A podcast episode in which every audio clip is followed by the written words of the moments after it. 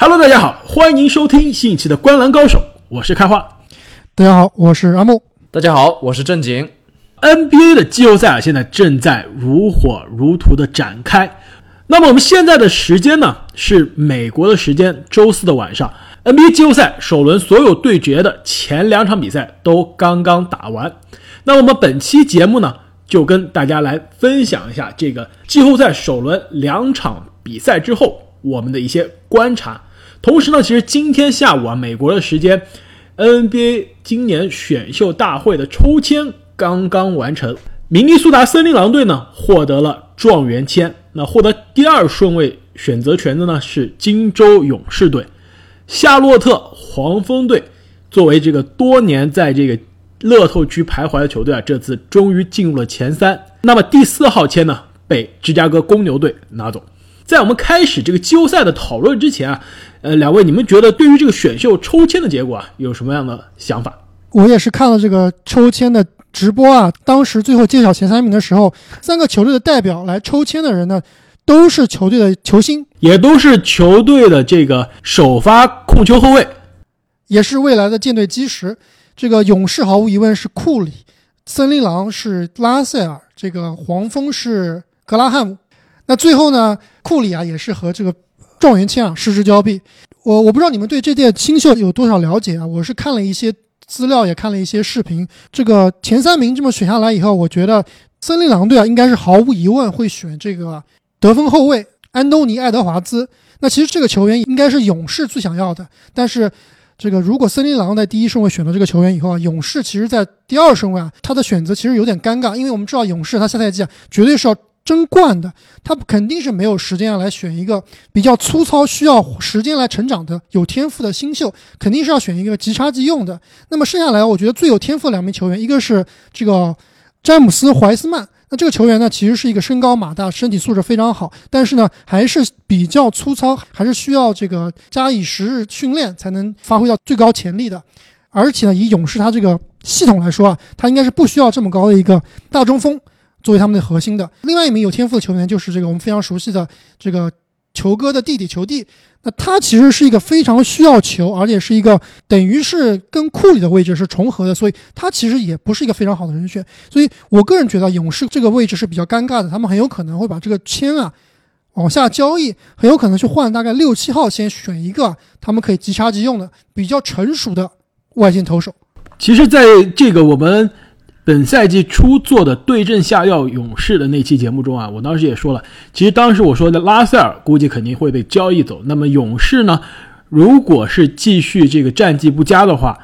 当时我们也没有想到，其实勇士最后会跌到这个西部的倒数第一啊。当时我们说这个勇士手上的这个选秀权呢，应该也很有这个交易的价值。那现在看呢，的确是拉塞尔已经被勇士啊。这个交易处理掉了，但是手上还是握着这个选秀权啊！你们是不是觉得这个勇士这个选秀权，就是说，现在来看这个交易的可能性啊更大？我非常同意刚刚阿木你的观点，我觉得这个爱德华兹可能是勇士之前拿到第一顺位的这个首选，但是现在看来呢，森林狼因为他的内线有唐斯，控球后卫上呢。有拉塞尔，他的确得分后卫这个位置啊，现在的确是正好缺人，所以我觉得在这个他们拿到状元签之后啊，这个爱德华兹作为状元的这个选择基本上已经板上钉钉了。对于勇士来说，我觉得他们有可能会去选怀斯曼，因为我其实勇士现在你看他的首发阵容啊，除非是让追梦去打中锋，他现在的中锋这个位置其实相对还是比较弱的。我们之前我们非常看好的这个凯文努尼啊。其实他现在的这个健康状态一直也不是特别好，而且本赛季其实发挥的让人非常的失望。所以说，如果勇士下赛季要去争冠的话，除非他在自由市场或者是交易中换来一个有能打季后赛、能打总决赛水平的这样一个内线，其实我觉得他现在内线其实还很很缺人。我觉得如果他愿意在这个年轻人身上赌一赌，我觉得他可能会选怀斯曼。但如果他觉得这个怀斯曼像你所说的这个经验，太不足，然后相对比较粗糙的话，我觉得交易的可能性还是非常大的。那么其实对于这个球帝来说啊，估计他去勇士，我觉得我也并不是非常看好。我觉得他的风格不适合一支立刻要打季后赛、打总决赛的一支球队。如果我是勇士的管理层啊，我可能会更倾向于去交易，因为今年这个选秀肯定是不能算一个选秀大年了。如果是在其他届选秀，比如说我遇到像艾顿这样的。内线，我可能会去选过来作为我球队的首发中锋。但是怀斯曼毕竟是一块还未开发的璞玉啊，我不确定勇士会在他的身上下注。如果我是管理层，我可能更倾向于把他交易出去，换取更有价值的一些筹码。那么，其实 NBA 的选秀大会呢，现在差不多还有接接近两个月的时间，在这个快到选秀大会的时候呢，我们也会给大家带来特别的关于选秀的节目。那么，今天这个节目的主题呢，最主要的内容呢，还是要关注一下现在非常火热的 NBA 季后赛的首轮战况。那么，我们先来看一下东部的季后赛的对决。要不然我们先来从这个第一打第八的这个雄鹿以及魔术的这场对决来看吧。可以说，这个雄鹿以及魔术的第一场比赛啊，创造了可能说当时本届季后赛大家最大的这个意外冷门之一吧。就是常规赛战绩一骑绝尘的这个东部第一的雄鹿啊，居然被缺兵少将少了两个首发，至少有四个轮换球员的这个。魔术基本上魔术二队了，被魔术虐了十几分。那么两队的第一场这个雄鹿的失利呢，让大家非常的意外。但是第二场可以说雄鹿是恢复的非常快，这个大比分的战胜了这个魔术，把比分啊扳成了一比一。那对于这个对决的前两场来看，你们有什么样的看法？我觉得以后啊可能会有一个专属于魔术的时刻，那就是魔术季后赛第一场了。上一次的节目其实我也提到过啊。上个赛季魔术的第一场就发挥非常出色，今年又是同样的情况，真的是没有想到。不过有趣的是，在第一场比赛之后，好像这个魔术的赔率啊不升反降，紧接着呢他就大败给了雄鹿，也算是这个雄鹿真正发力之后的一个比较正常的结果吧。其实这个在我们之前一期节目就季后赛的展望的节目中啊，当时提过，就我当时说这个对决没有悬念，我说没有悬念，但是是四比一，然后你们说有可能是应该是四比零啊，觉得这个不可能是四比一，但我当时提的一个重要点，我就说去年魔术就是在这个季后赛的第一场偷了最后的冠军猛龙队，而且是在猛龙队的主场啊，这个绝杀了猛龙。当时我们说，因为这个雄鹿呢，基本上常规赛最后这段时间也是半休息半养着打的，可能立刻进入季后赛不是特别进状态。倒是这个魔术，而且在凭借他的这个主场优势啊，进入状态非常的快。其实，在很多层面上呢，也暴露出了这支争冠的雄鹿队的一些弱点，比如防守可以投三分的这个内线中锋的时候啊，其实可以发现这个大洛根本拉不出来。这个一个跟奥古斯丁挡拆之后啊，就拉到外线这个三分，完全是把这个雄鹿的防守啊打散了。不得不说，武切维奇真的很厉害啊！你们觉不觉得他是这个联盟里面进攻技巧数一数二的内线啊？我觉得武神并不会输给大帝的进攻技术。那我觉得跟大帝比起来，武切维奇还是差的有点多啊。但是有可能是最被低估的中锋之一。呃，这点我很同意，但是我给我总体感觉这一轮系列赛其实还是这个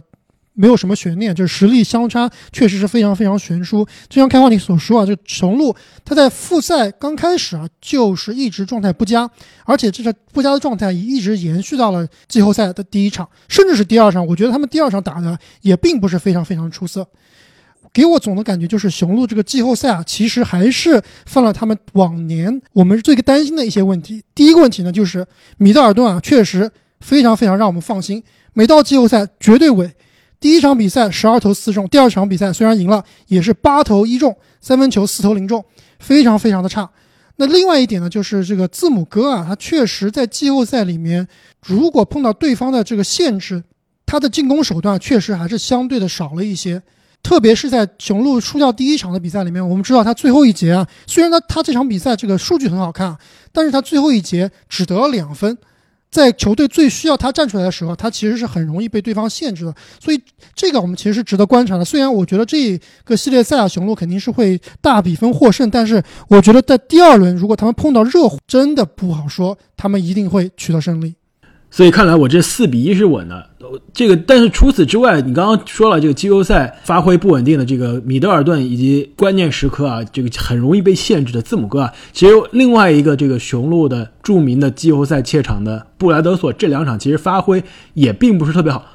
第一场的话，可能进攻和防守两端都比较糟糕，但是第二场明显这个防守更加积极了。但是其实，在得分上的这个给球队的这个贡献啊，还是非常的少，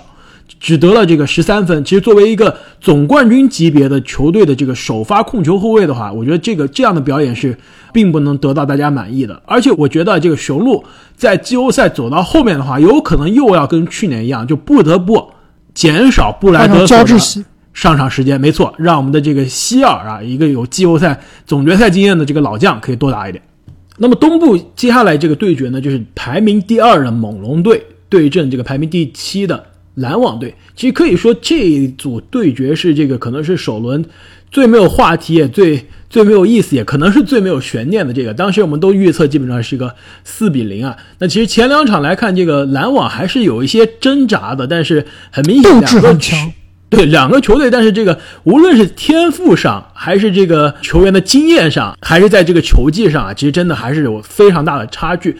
篮网这边其实我可能我觉得唯一的亮点，除了我们非常关注的这个勒威尔之外，可能这个一个这个七六人弃品，可以说是七六人这个相信过程的这样一个牺牲品。这球员的中文名我都不知道怎么读啊，这个英文名是这个 TLC 是吧？简称 TLC。鲁瓦乌卡布隆。没错，你这你这发音非常的有法国味儿。就这个法国小伙呢，其实，在篮网，其实本赛季常规赛在这大家都健康的情况下，基本上就没有上场的这样一个机会。那其实，在季后赛，从之前的季后赛的前八场来看，可以说是。投篮一点都不虚啊，其实关键时刻这个抢分能力很强，然后在这两场季后赛中，其实也是发挥的不错。其实倒让我看来啊，因为其实现在美国媒体都在揣测，是不是勒威尔很可能在休赛期就要被篮网交易了，因为他我们知道他基本上打不了无球的这个位置。其实本赛季在欧文的身边，他的数据。和没有欧文的情况下，他的数据是完全截然是两样的。所以说，下赛季杜兰特在回归，球队的球权是没有办法分配的。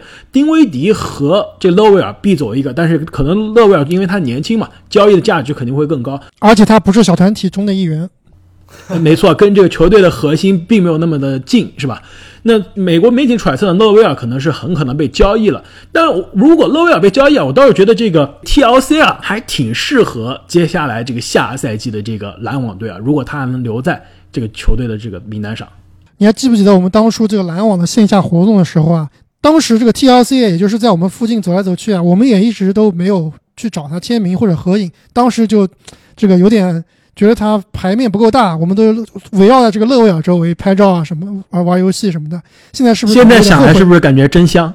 现在真的真香。篮网这边确实是勒维尔这个他现在的打法确实，如果放在篮网的下赛季有欧文有杜兰特的时候啊，确实是有点尴尬。那么猛龙这边其实我唯一想说的就是这个西亚卡姆的状态啊，确实是非常非常不好。他现在虽然这个西亚卡姆我们知道是今年的全明星，也是常规赛啊打得非常非常的凶悍。我们也说他是也有可能是蝉联这个最佳进步球员啊，但是他在这个奥兰多复赛以及这个季后赛的前两场比赛里面看啊，确实状态啊并不是很好。第一场是十三投四中，那这个场上的正负值呢是在首发的五个人中排名倒数第二的。那第二场比赛呢，十四投六中，这命中率依然是非常的不理想。然后首发的球员中，他的这个正负值也是排名倒数第二的。可以说，其实呃，我之前听美国媒体说啊，这个西亚卡姆好像在这个疫情期间，在加休赛期几个月是没有。投篮的没有正规的这个篮球的训练，所以说整个人的这个状态跟之前我们了解的这个常规赛的西亚卡姆的这个表现其实是差距是非常大的。其实除了西亚卡姆之外，我觉得现在整个球队的可能在这个进入奥兰多的这个气泡联赛之后，已经锁定球队进攻核心的人已经出来了，那就是范弗利特、范乔丹。没错，虽然西亚卡姆状态不好，但是另外一个爸爸站出来了，这个范乔丹真的是。跟洛瑞啊，两个小钢炮真的是非常强。但是如果猛龙队想在这个季后赛有所作为，甚至争夺总冠军的话，我觉得西亚卡姆他必须要找回状态，扛起这个攻防两端的大旗。没错，其实我们后面肯定要聊到，他们下一轮的对决的对手很可能是这个凯尔特人队。其实现在看来，如果跟凯尔特人去打的话，这个对决应该将会是一个非常长的系列赛。那么最后关于这个篮网的这个系列赛，其实现在我们可以基本上已经可以宣布了，这是一个四比零了。因为这个在美国的时间，这个第二场打完之后啊，篮网的这个首发的小前锋乔哈里斯呢也宣布离开了奥兰多的气泡，因为家里的原因啊。但我估计他这个后面两场比赛应该都打不了了。其实，在这样的情况下来看，这个这阵容已经打折的这个篮网的阵容又一次打折了。基本上，我估计后面两场也应该是毫无悬念的要输给猛龙了吧？没错。那么东部下一组对决呢？其实我觉得也是这个东部啊，过去这几场打的相对比较好看的一组对决，那就是排名第三的年轻的波士顿凯尔特人啊，二比零现在领先，也是主力缺阵的费城七六人队。哎，只有两个字能形容我对这个这支七六人的感情，那就是失望。没有想到他们在凯尔特人面前，我觉得基本上就是上半场。象征性的抵抗一下，下半场基本上都已经进入了这个凯尔特人的节奏，单打独斗的七六人在以团体加巨星的这个凯尔特人面前，我觉得好像挣扎不起什么浪花了。没错，这个七六人确实是有点让我们失望。这个我最大的感受就是觉得大地真的太难了。还有就是哈里斯到底是怎么骗到顶薪的？没错，哈里斯确实打的也是非常非常的辣眼睛。但是我个人觉得，哈里斯他其实这两场还是只能说是状态比较差吧，投篮比较铁。但是我觉得他应该还是会在后面打的比现在更好一些。但是对于大帝来说，确实是他这个单独带队啊，我个人觉得大帝其实他是少了一点这个领袖气质的。给我的感觉就是，他如果在场上如果打得好的话，球队领先，这个是顺风球的话，他就是在场上耍宝。打得非常开心，各种开各种玩笑，也特别搞笑。那如果呢，打的球队打得差，他这个打逆风球的时候啊，总感觉他是一种垂头丧气、要死不活的感觉。而且他这个负面的情绪啊，其实也会影响到这个传染到身边的这个队友。没错，转播的镜头在其实第二场比赛我印象非常深刻，当时大帝上半场打的还比较这个得心应手，但是后面基本上就被这个凯尔特人的一波流带走了。当比赛这个七六人大比分落后的之后啊，这个给到场边的这个大帝啊，他也是非常的这个沮丧，这个双手捂着脸在那，根本其实不像一个球队领袖该有的这样一个肢体动作。但刚刚你们说到这个大帝以及这个哈里斯啊，其实我觉得这两场比赛的七六人中，把七六人防的最好的，估计就是球队的这个今年夏天刚签约的这个霍福德了吧？那霍福德第一场比赛打了三十一分钟，只拿了六分。那第二场比赛呢，打的时间稍微少一点，这个打了二十三分钟。只拿了四分，这根本对不起他这个去年夏天刚刚签的这个顶薪的大合同。而且对方这中锋位置啊，也没有大帝，也没有强力中锋，也不需要他在防守上在内线有多大的屏障，需要他在防守端做多大的忙。其实确实是这个霍福德对于这支球队来说，现在看来真的是并不是很兼容。之前西蒙斯在的时候啊，我们说西蒙斯跟霍福德不能。这个兼容有可能是西蒙斯不会投篮的问题啊，但是现在西蒙斯也不在这个球队上了，霍福德感觉在球场上还是找不到自己的位置，那我觉得这可能就不是西蒙斯的问题了，更多是霍福德的问题。我觉得其实是教练组的问题啊，就霍福德他其实是一个很强的这种功能性的一个策应型的，没错，一个策应型的内线，包括他有这个。防守四五号位的这个能力啊，但是现在在七六人的队里，我觉得他是完全找不到自己的位置，根本不知道自己在场上要干嘛，所有的处理球都是犹犹豫豫的。其实还有一点就是这个对位的问题啊，我们知道凯尔特人啊，就在海伍德受伤之后啊，塔图姆变成了大前锋。那对于七六人来说，霍福德防塔图姆他肯定防不了，大帝肯定也防不了塔图姆，所以这样一来的话，反倒是把霍福德在防守端的优势啊给减下来了。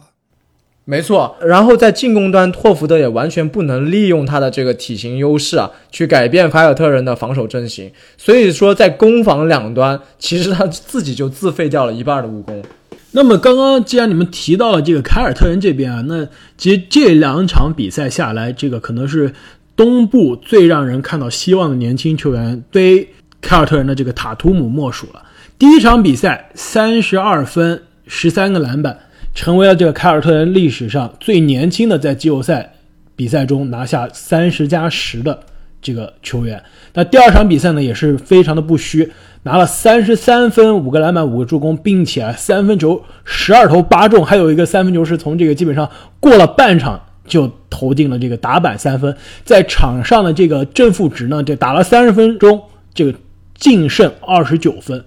那是不是可以这么说啊？其实，在这个东部的所有年轻球员之中啊，这个除了字母哥，我觉得可能塔图姆就是年轻球员中的第二人了吧？确实啊，我觉得塔图姆真的是这个季后赛让我真正看到了这个球员啊，已经是联盟的顶级球星的水平了。我觉得他现在就是一个联盟最佳阵容的水平。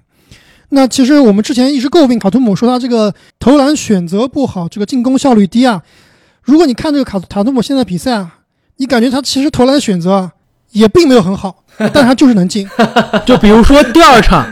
第二场打了这个三十分钟，只罚了两个球。就是其实作为这样的这个进攻使用率这么高、出手这么多的球员，其实你觉得就打三十分钟至少要罚个五六个，甚至七八个。像哈登估计要罚二十次球了。这个塔图姆这个只罚了两次，就是他还是比较少的这个杀伤内线，冲击到内线去拦下去，这个创造罚篮的机会。其实从这个角度上来说呢，他还是有更多的进步的空间的。这点我觉得，其实如果他现在这个状态能一直打下去的话，那真的就是巨星了。我们想想，这个巨星，比如说哈登，比如说这个利拉德，很多球你都觉得这是一个 bad shot，就像这个乔治所说啊。但是人家就是厉害，人家那个位置上就是能进。那这个是不是侧面说明了他真的技术已经到另外一个层次了？我个人是觉得卡塔图姆真的是未来会长期占有这个联盟的这个最佳阵容的一个位置。而且他今年啊只有二十二岁。在这个十九岁的时候就已经打过东部的这个决赛的第七场，并且隔扣了这个儿时的偶像这个老詹。其实我觉得这个对决塔图姆的崛起啊，对七六人来说更伤的一点就是他时刻的在提醒着七六人，这个我是你们的选秀权选的。就是当时一七年选秀大会之前啊，这个七六人把他的这个第三号签。向上交易啊，换来了这个凯尔特人的一号签，选择了福尔茨，而凯尔特人呢，拿着原来七六人的三号签啊，选了塔图姆，这就是制服组的差距啊，伤口上撒盐啊。那么东部接下来的这个也是东部的最后一组对决呢，就是排名第四的印第安纳步行者对阵排名第五的迈阿密热火。那其实现在热火呢是非常干净利落的二比零领先。刚刚我们有说到，这凯尔特人状态非常好啊。如果有一支球队状态比凯尔特人还好的话，那就是刚刚说到的热火队了。整个热火队要持球点有持球点，要终结点有终结点，要组织有组织，要射手有射手。而且啊，我发现他们在这个第三节啊，往往是这个一波流反超或或者是拉开差距的这个阶段，他们上的这个最强五个人。你们发现没有？是吉米·巴特勒、德拉季奇、邓肯·罗宾逊、阿德巴约，加上克劳德或者是伊戈达拉其中的一个。这五个人几乎每个人都有持球，都有传球，也都能终结，都能投三分。而且里面的这个德拉季奇现在看起来是越老越妖。吉米·巴特勒在季后赛非常非常的稳定和大心脏。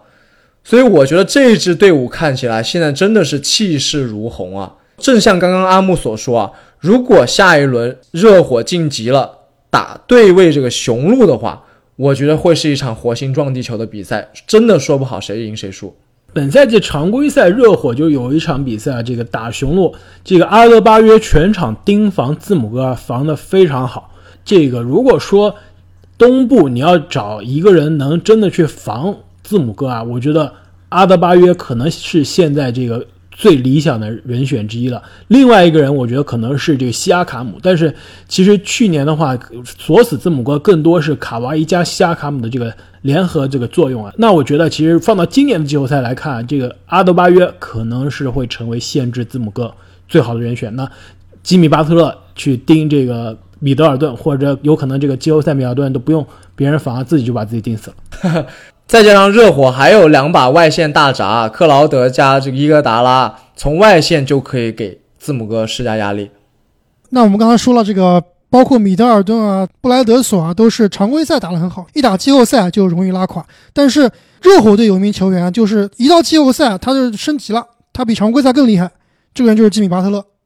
其实一哥从某种程度上来说，好像也是这样的人。但是其实说实话，本赛季一哥因为常规赛可能前百分之六十都没怎么打，其实状态比较差。然后刚开始打这个又遇到疫情了，又几个月没打比赛，其实感觉人也胖了一圈。但是其实如果论季后赛的经验的话，他应该可能是这支球队中最有季后赛发言权的人了。毕竟总决赛 FMVP。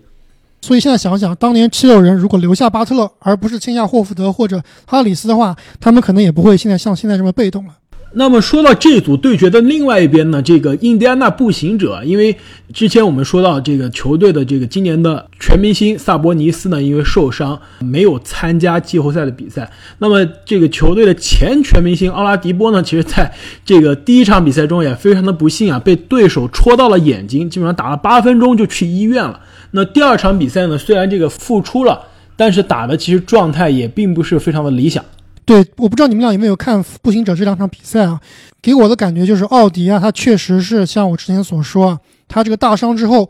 爆发力啊，真的是比以前差了太多。现在呢，虽然还是有很多的球权，但是啊，他的大部分投篮都是在外线，很少能看到他这个冲击篮下、啊、暴扣上篮。没错，第二场比赛出手十四次啊，这个十一次是来自于三分线外的，而且效率还是比较的低啊。其实我觉得。步行者队并不能说他打得不好啊，在这个第一节或者第二节的时候，也是能跟热火打得有来有回的。但是他们队中确实现在缺少一个巴特勒这样的定海神针级别的球员啊。本来这个球员应该是这个沃乔丹的，但是沃乔丹碰到巴特勒以后啊，就变成了这个就打回原形了，遇到了如来佛了，专门打成了小乔丹，专门克制过乔丹的人啊。就是缺少这样一个人，导致呢他们在比赛的焦灼阶段，或者是要拉开差距的这个阶段，没有一个人能挺身而出。刚刚我们聊的这个七六人和这个凯尔特人的这个系列赛，我们还没有说一下我们的预期啊。你们觉得这个那组对决最后应该是怎么样？我觉得可能凯尔特人啊说不好，真的要四比零横扫七六人了。我觉得可能七六人最多可能在一场这个大地超长的发挥下拿下一场。我觉得四比一或者四比零。我还是维持我之前的判断，应该是四比二，因为我觉得托马哈里斯啊，应该不会这么挑，应该会在后面的比赛有所发挥的。而且大地呢，应该会有一场比赛能出现这个爆炸性的数据，比如说三十五加十五这样的数据。我觉得我们每次啊做这种预测比分的事情啊，经常都被打脸，所以我现在非常的小心谨慎。我的感觉是，凯尔特人呢，至少已经是把握住了这一轮系列赛的整个主脉络了。所以我觉得大概率应该是四比一左右，这个凯尔特人取得胜利。那么这个印第安纳步行者和迈阿密热火呢？我觉得这个对决可能四比零的概率可能会更大一些吧。所以我觉得有可能这个也是四比一或者四比零，热火胜出。确实是啊，这个看了两场比赛下来，确实没有感觉到步行者在哪方面能有突破，应该也只能是最多抢下一场胜利了。没错，如果说七六人我们还对大帝和托马哈里斯抱有希望的话，那步行者这一边我们能寄予厚望的人，可能真的就没有谁了。你们觉得沃伦还会爆发一场吗？我觉得沃伦有可能爆发一场，但是我觉得巴特勒也可能会爆发一场。